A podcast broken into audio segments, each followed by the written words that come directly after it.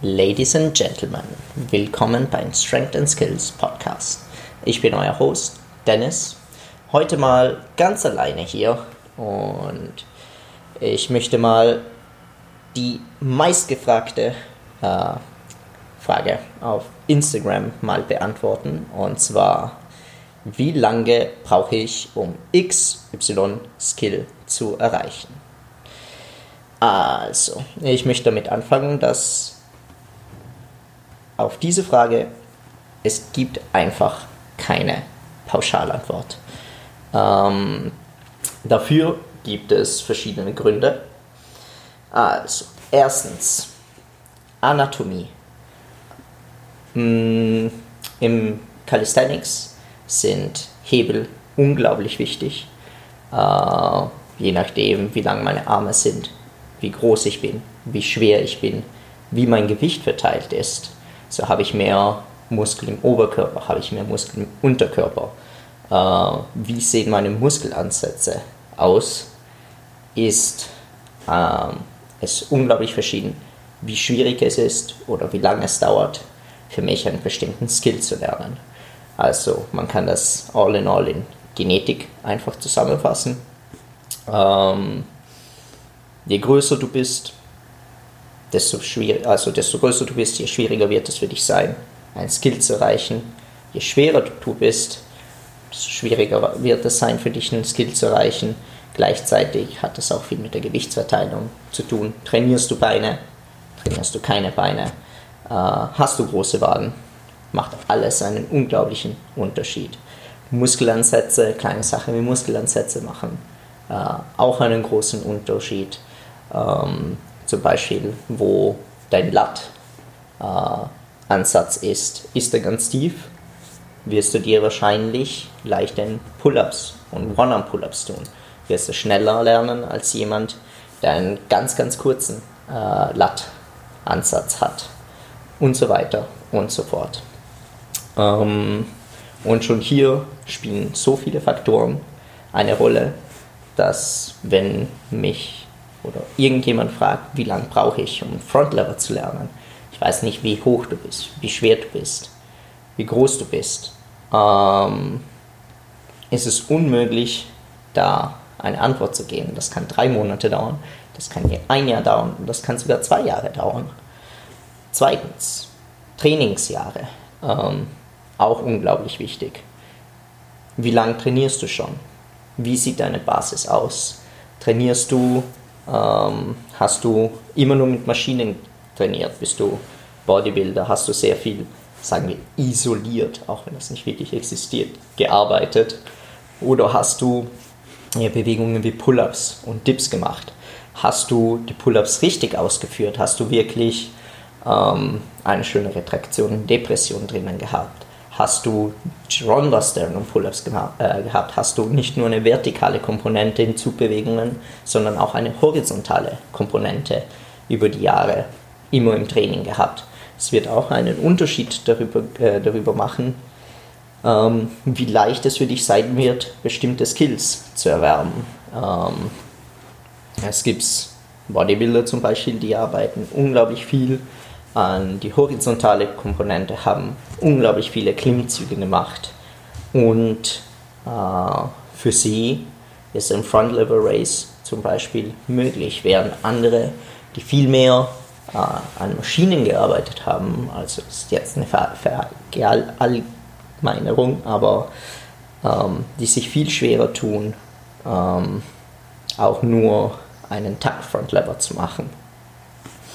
Ähm, gleichzeitig hängt es auch davon ab, wie lange du schon an einem Skill arbeitest. Ähm, ich habe Kunden, die haben, bevor sie bei mir angefangen haben, schon jahrelang an einem Skill gearbeitet. Nehmen wir als Beispiel den Frontlever. Äh, jemand, der seit drei Monaten am Frontlever arbeitet und schon einen sauberen Advanced Tag Frontlever hat oder auch schon einen sauberen One-Leg Advanced Tag Frontlever hat, ähm, wird sich viel, viel leichter tun, in kürzerer Zeit die, ähm, den Frontlever zu lernen, als jemand, der schon drei Jahre lang versucht, den äh, Frontlever zu trainieren, aber immer noch nicht den Frontlever hat. Das kann von hunderten von Faktoren äh, abhängen. Es könnte sein, dass äh, er es nicht oft genug trainiert, zu viel trainiert, zu wenig trainiert und so weiter und so fort. Es könnte aber auch einfach sein, dass er bestimmte Weaklings in der Bewegung hat und er diese Muskelgruppe einfach nie ansteuert, die so schwach sind, dass sie ihn einfach nicht bei der Übung helfen. Und aus also diese Schwachstellen, ähm, es kann einfach ewig dauern, bis man die wieder ausmerzt. Also wenn jemand zu mir kommt, der hat drei Jahre lang versucht, einen Frontlever zu lernen, er hat ihn immer noch nicht, ähm, muss man erstmal schauen, wo seine Weaklings sind. Wo fehlt es bei ihm? Tut es sich bei der Hüfte schwer? Hat er nicht die richtige Scapulastellung? Sind seine, ist sein Schulterblatt einfach zu schwach? Ist äh, sein Chor zu schwach? Und so weiter und so fort. Und man muss auch ab und zu drei oder vier Schritte zurückgehen, wieder von Anfang anfangen, wieder bei den Grundübungen anfangen, die Weaklings stärken und mit einfachen, einfachen Versionen vom Frontlever zum Beispiel, dem Advanced Tag arbeiten, einfach um diese äh, Weaklings auszumerzen, um die richtige Basis aufzubauen, um den Frontlever zu lernen.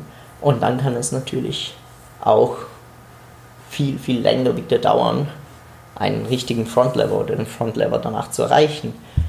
Aber ich mache es richtig. Ich mache es gut. Ich mache es mit den richtigen Aktivierungen.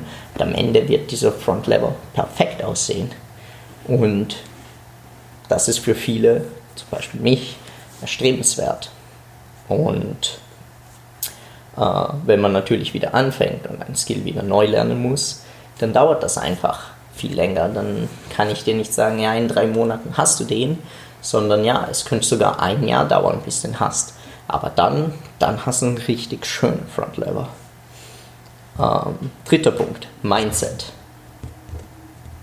Ist es meine Priorität? Will ich das jetzt wirklich lernen? Habe ich wirklich Bock drauf?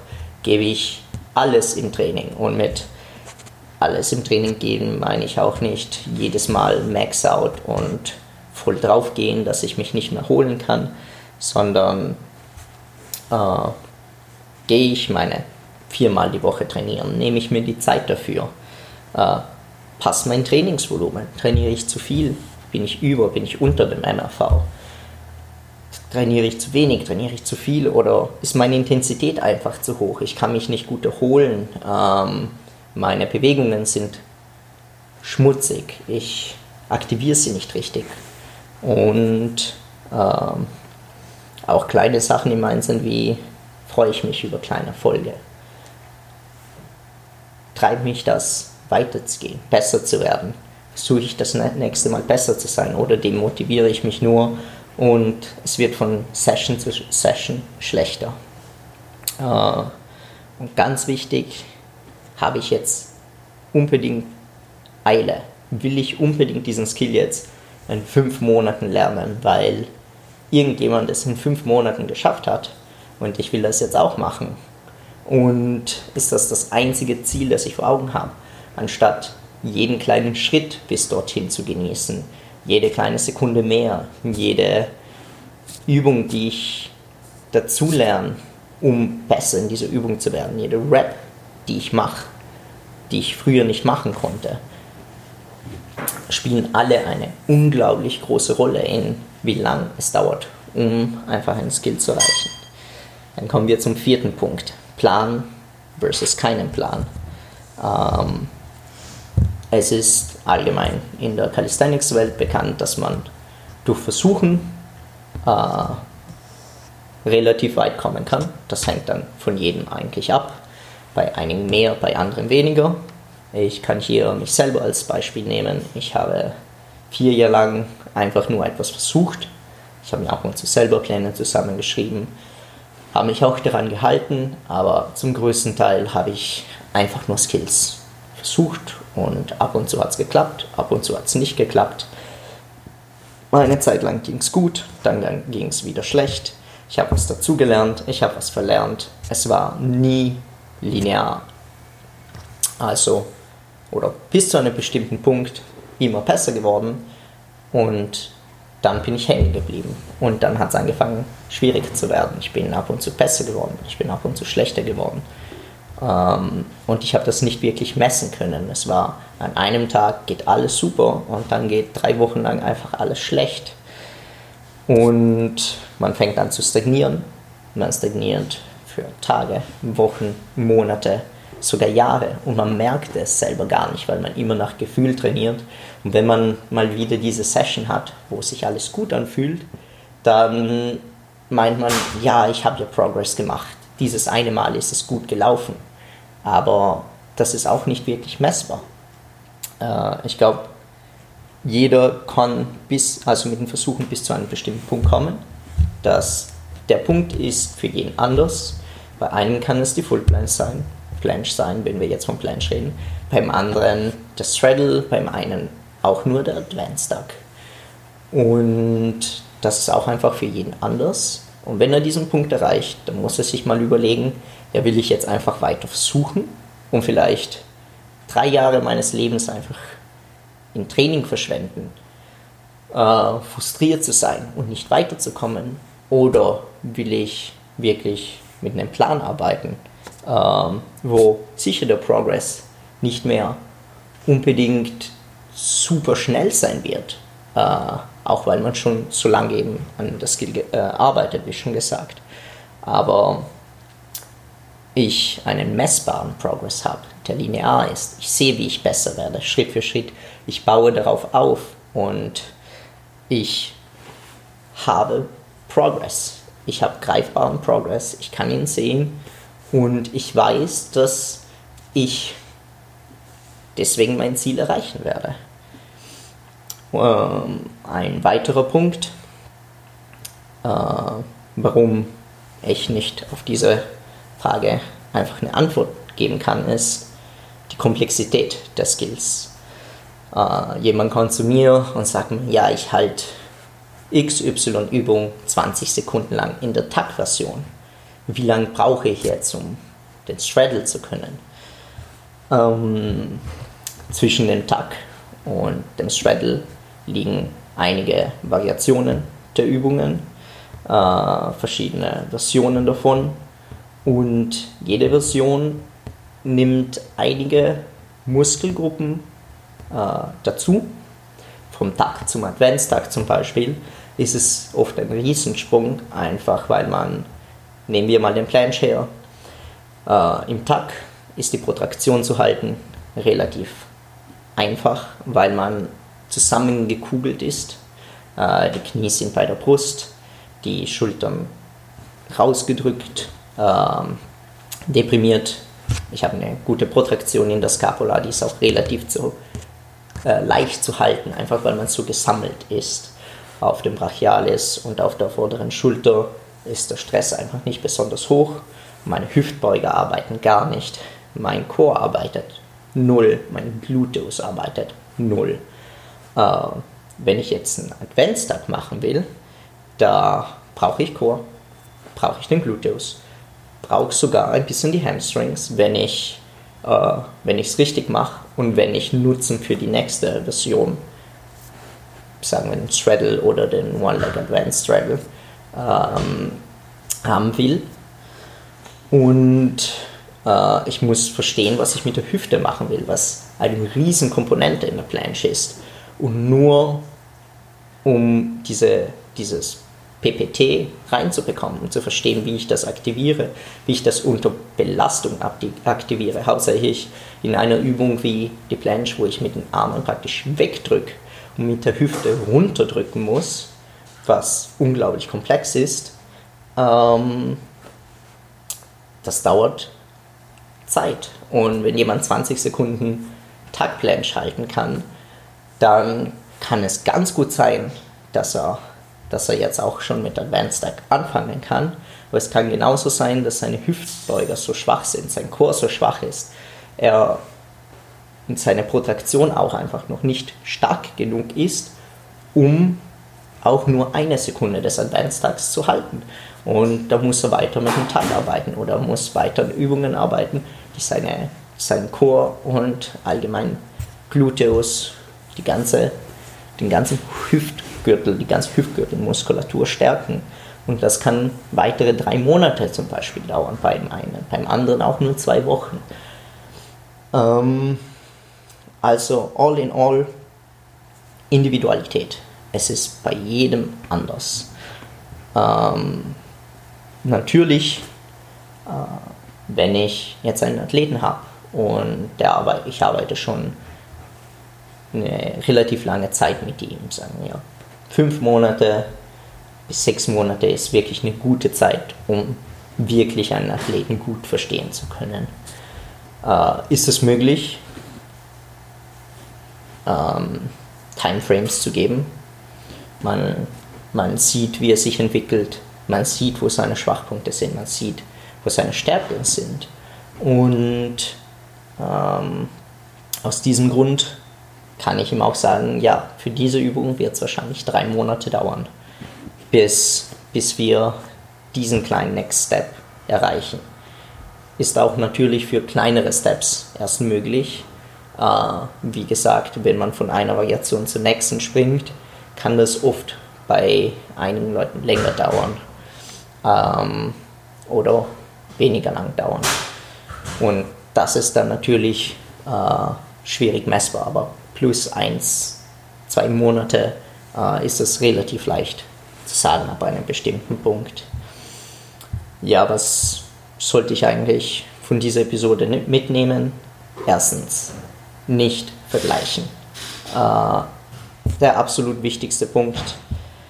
Fehler, den ich selber äh, oft oder früher oft begangen habe. Man ist auf Instagram, man sieht diese Videos von diesen krassen Athleten, die nie irgendwie mit System trainiert haben und sie haben die ärgsten Skills drauf. Dann findet man raus, sie sind 1,60, wiegen 50 Kilo und ihr Brachialis ist unglaublich lang und stark und haben deswegen auch keine Schwierigkeiten mit der Planche. Und dann sieht man zum Beispiel einen Frontlever von ihnen und sie tun sich unglaublich schwer. Und dann wird auch klar, dass nicht jedes Skill für jeden äh, erstens erreichbar ist oder es für jeden äh, für jedes Skill gleich lang dauert. Nochmal, äh, es ist auch bei Athleten von mir so, einige sind Frontlever unglaublich stark und werden unglaublich schnell äh, besser darin und haben unglaubliche Schwierigkeiten in, in Planchen.